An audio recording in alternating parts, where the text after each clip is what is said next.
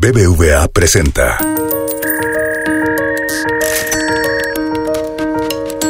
Peras y manzanas con Valeria Moy.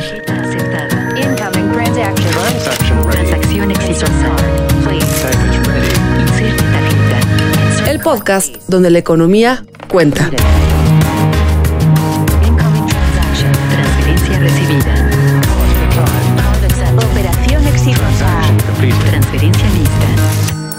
Hola, hola, soy Valeria Moy. Bienvenidos a un nuevo episodio de Peras y Manzanas.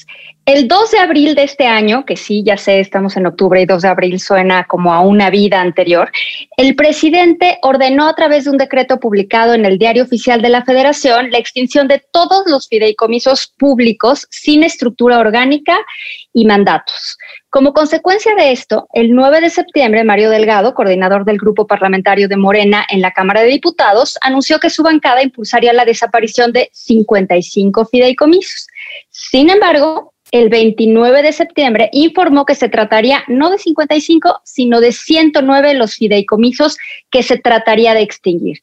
Se pretende que los fondos que están dentro de estos fideicomisos, estos fideicomisos tienen recursos monetarios, que estos fondos sean reintegrados a la federación, a la tesorería de la federación y se reasignen a temas pues en teoría prioritarios, en teoría temas de salud, así como para financiar programas sociales del gobierno. Sin embargo, hay muchas dudas sobre este tema.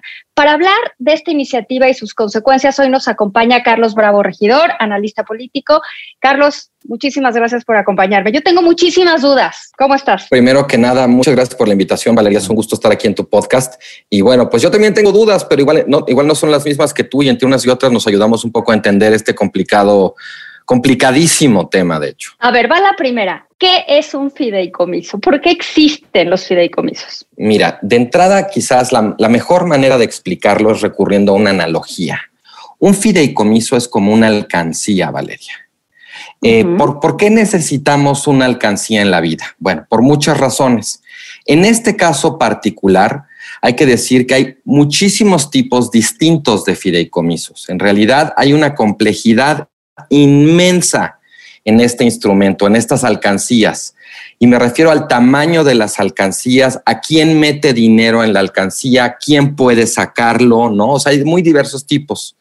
Pero lo que tienen, una cosa que tienen en común todos los fideicomisos, todas estas alcancías, es que existen para permitir la posibilidad de planear el ejercicio de recursos más allá del ciclo del presupuesto anual. Como sabes, en México el presupuesto de egresos de la federación se negocia año con año y hay muchos tipos de actividades, eh, incluso de emergencias posibles, pues que escapan a ese ciclo anual de la negociación política y para lo cual necesitamos poder tener una alcancía en la que ponemos recursos que estén a salvo del forcejeo presupuestal anual en el Congreso y que nos permitan tener una planeación de más largo aliento respecto al ejercicio de esos recursos, sean para financiar investigación, sean para financiar películas o sea para financiar eh,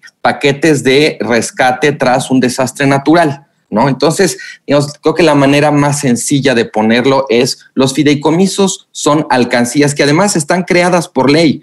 En el caso concreto de, los fideicomisos en ciencia y tecnología, eh, los fideicomisos son parte de la arquitectura que, institucional que crea la ley de ciencia y tecnología precisamente para eso, para que podamos planear investigaciones y planear gasto más allá de las negociaciones presupuestales que hay en el Congreso año con año. Ahora, suena un poco extraño lo que dices, porque pues al final del día un país, cualquier país, no estoy hablando de México, cualquier país, no está hecho de proyectos o proyectitos, y no lo digo eh, en términos eh, despectivos, sino en términos de plazo, o sea, los proyectos que permiten que un país crezca, que permiten que la gente se desarrolle, que permiten que haya investigación y desarrollo de cualquier país, no son proyectos de un año. O sea, incluso la construcción de una carretera no es un proyecto de un año. La, una carrera, cuando uno estudia una carrera, no es un proyecto de un año. Los proyectos tanto de infraestructura, tanto de construcción de obra pública, como de desarrollo de capital humano en todas las aristas, o sea, conocimiento, eh, ciencia y tecnología, pues suena que son proyectos de más de un año.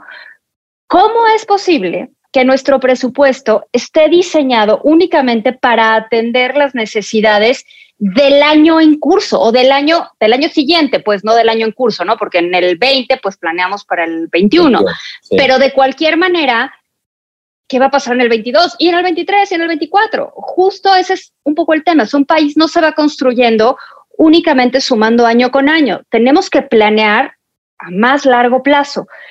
¿Qué está estructuralmente mal en el presupuesto que vienen a cubrir los fideicomisos como solución? Pues es que o sea, creo que en tu propia pregunta ya acabas de dar la respuesta. Precisamente para escapar a ese diseño eh, de que el presupuesto se negocia año con año es que se crearon los fideicomisos. O sea, esa fue nuestra solución, precisamente como dices muy bien, o sea, no hay país que viva año con año, ¿no? no eso no se puede, construir una carretera, construir un hospital, pues eso no se hace de un año para otro precisamente para, en lugar de corregir de alguna manera el diseño o la forma en que negociamos el presupuesto para permitir presupuestos multianuales, se crearon los fideicomisos. ¿Me explico? O sea, esa fue la solución al defecto. Claro, tú me puedes decir, en realidad es un parche no una solución. Es que ese es mi punto. paso de los años ya se volvió la solución. Es que ese es mi punto. O sea, yo en algún momento escuché a alguien decir que en México lo temporal se vuelve permanente. Entonces, que si quieres hacer algo de forma temporal,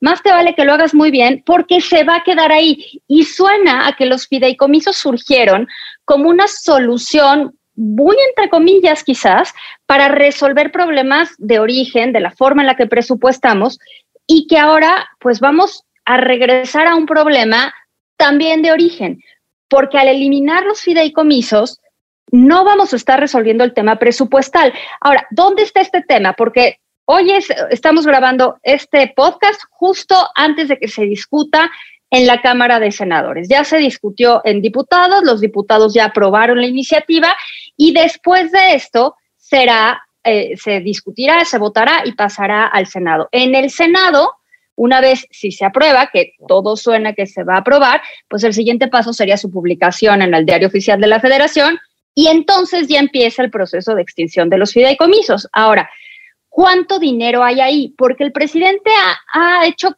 un poco dos argumentos. Ha dicho, en primer lugar, que los fideicomisos estaban plagados de corrupción, incluso ha ido con la frase de cualquiera que defienda los fideicomisos defiende la corrupción, cosa que me parece tremenda, pero más allá de eso, ha dicho también que los recursos que están en los fideicomisos se van a usar para atender las necesidades de salud de este año muy particular que estamos teniendo y al mismo tiempo tienes a otros personajes como Mario Delgado que dicen no se preocupen porque aquellos que seguían recibiendo los recursos, que, que estaban recibiendo los recursos, van a seguir recibiendo los recursos. Entonces, la verdad, Carlos, yo ya estoy muy confundida porque o son para salud, o los van a seguir recibiendo los que los recibían, o son corruptos, o son recursos que no se necesitan.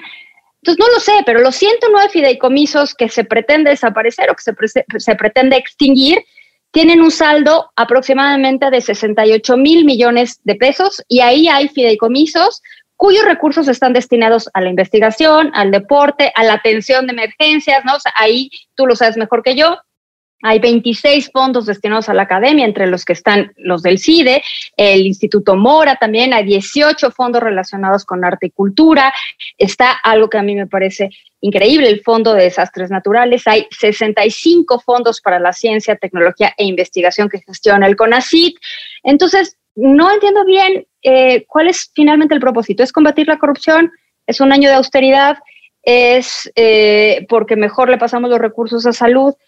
¿Cuál es el propósito de, extinguir estos fideicomisos? Francamente, o sea, si, si, le, si le tomamos la palabra a los distintos actores políticos que integran la coalición del López Obradorismo, es muy difícil poder contestar tu pregunta porque ha habido muchísima desinformación. O sea, como bien señalabas ahorita, por un lado se dice, ahí hay corrupción y ese dinero viene de regreso, digamos, a la tesorería, para usarlo en gasto prioritario, por ejemplo, en salud, pero por otro lado, oyes a legisladores, oyes al propio secretario de Hacienda tratando de calmar los ánimos y decir, no, no se preocupen, que eliminemos los fideicomisos no quiere decir que vayamos a expropiar esos recursos, encontraremos otra manera de devolverlos. Entonces, y, pero tú vuelves, digamos, a las mañaneras y escuchas estas sumatorias extraordinarias que hace el presidente de, de muchos millones y dices, no, pues no van a devolver nada, se los van a quedar todos, ¿no? Entonces, yo creo que ahí tú estás detectando, de hecho, y esto me parece muy importante decirlo, el hecho de que hay una confusión que no tiene que ver necesariamente con la complejidad inherente al tema, sino con la gestión que ha llevado a cabo la coalición López Obradorista al comunicar la medida. No, seguramente hay corrupción. ¿En, ¿En, qué ámbito de la vida pública en México uno puede meter las manos al fuego y decir aquí no hay corrupción? En ninguno, ¿no? O sea, sabemos que, pues como decía Gabriel Said, no es que el sistema sea corrupto, es que la corrupción en buena medida es el propio sistema, ¿no? Claro, de ahí a decir que todos los fideicomisos son corruptos, pues hay un salto lógico y empírico del que no se puede caer parado, ¿no? Eh, entonces yo creo que, o sea, más allá, yo te, te soy sincero, yo no creo que podamos contestar tu pregunta a partir del discurso y de los distintos argumentos que han presentado actores de la coalición López Obradorista porque nos han dicho cosas que se contradicen entre sí. Y cuando uno empuja y cuando uno hace las preguntas para tratar de aclarar, lo más que obtienes son respuestas tipo no se preocupen, confíen, el que nada debe, nada teme, ¿no? Y te piden confianza, pero en ninguna parte de todo su proceder legislativo toman medidas que generen certidumbre para saber, ah, bueno, entonces lo que van a hacer es extinguir el, el instrumento, digamos, abolir la alcancía, pero esos recursos entonces se van a mover a otro lugar y se van a gestionar conforme esas otras reglas. E, esta para mí es quizás la mayor ironía del asunto.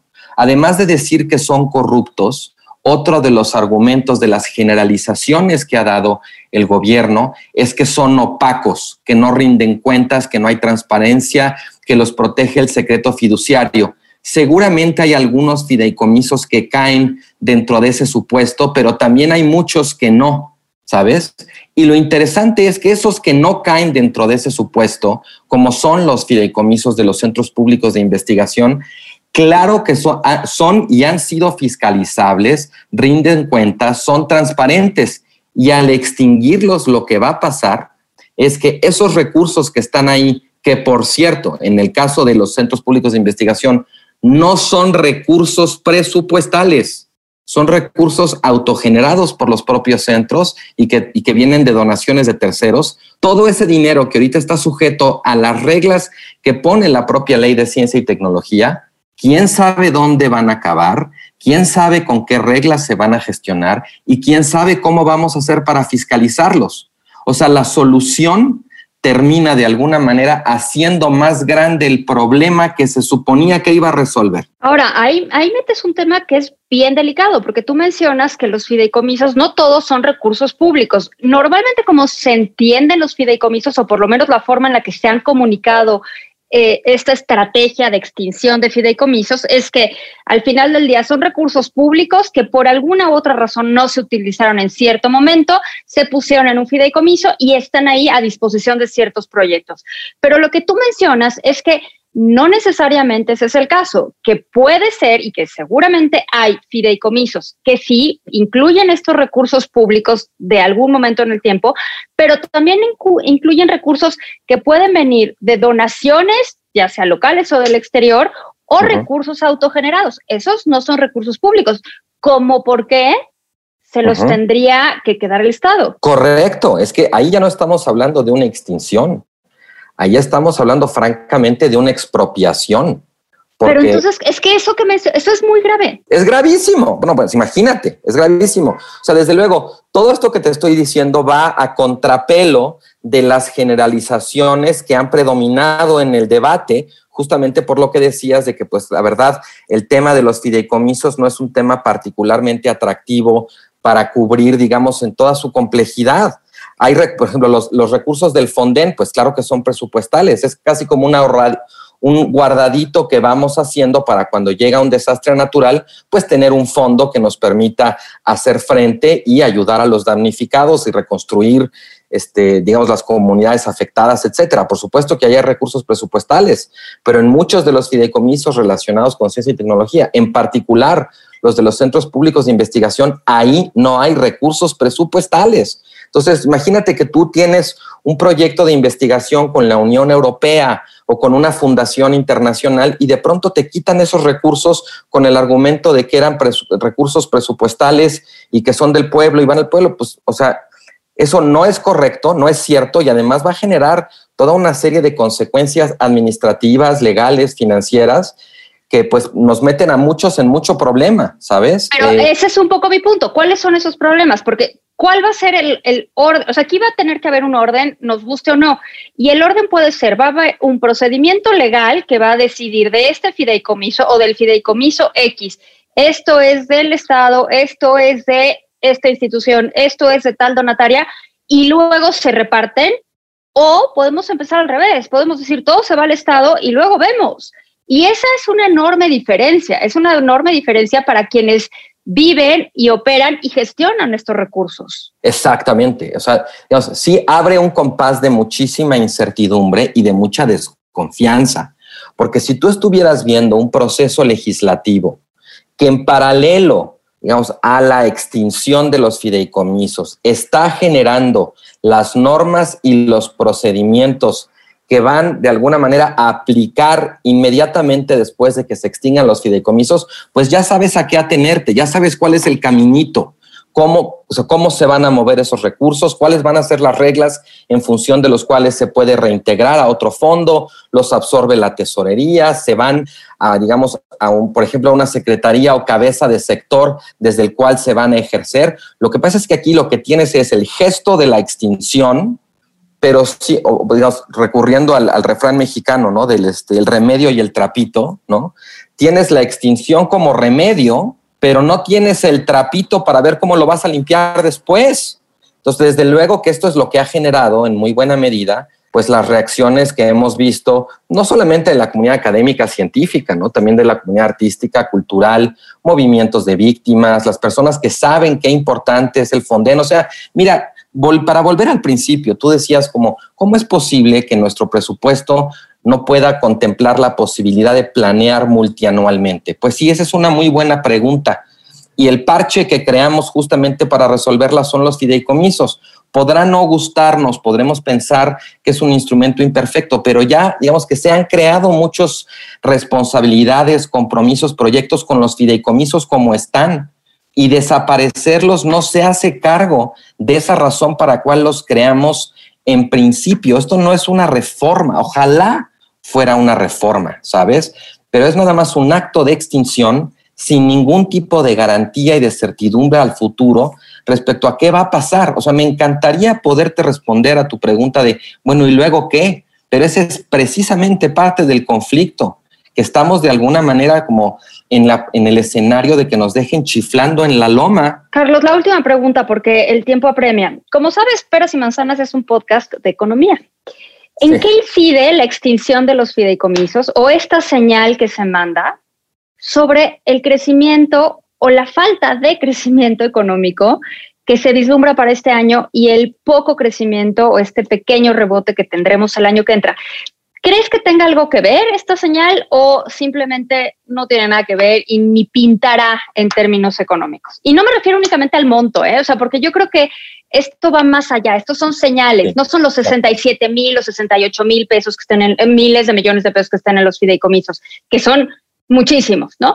Creo que va más allá, creo que hay un tema de señales, creo que hay un tema de Estado de Derecho y el Estado de Derecho pues siempre afecta el crecimiento económico. ¿Tú cómo lo ves? Sí, yo, yo, concuerdo con lo que dices. O para mí el, el tema de fondo no es tanto el monto, sino la incertidumbre. Eh, de pronto hemos visto, además esto desafortunadamente no es un episodio aislado.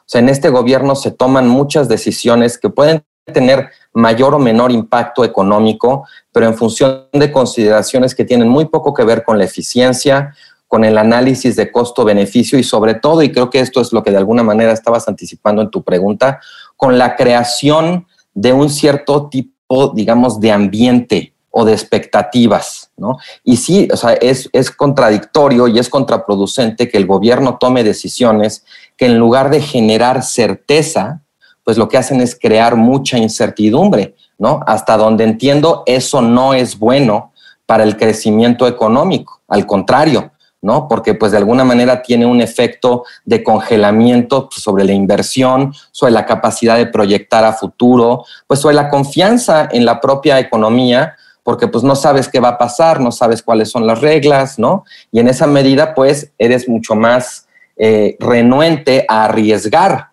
económicamente que en un entorno donde hay más certidumbre, ¿no? Carlos, muchas gracias. Pues seguiremos muy a detalle a ver qué, qué pasa con, con el Senado en estos días, en esta discusión.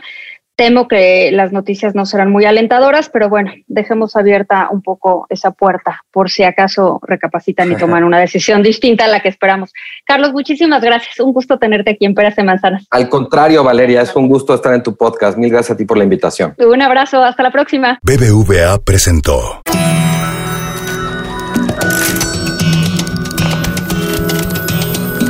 Peras y manzanas con Valeria Moy. Dirección y conducción del programa Valeria Moy.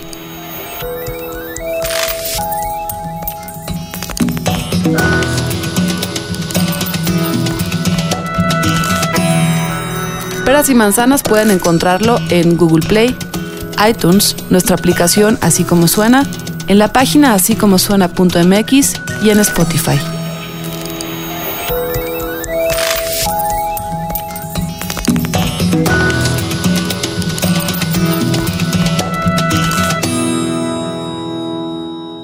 Gustó Peras y Manzanas? Escucha todos nuestros demás podcasts. Puedes escuchar las historias que hacemos en Así como suena. Puedes reírte con Gis y Trino en La Chora Interminable. Búscanos en así como en Spotify, en iTunes y en Google Podcast.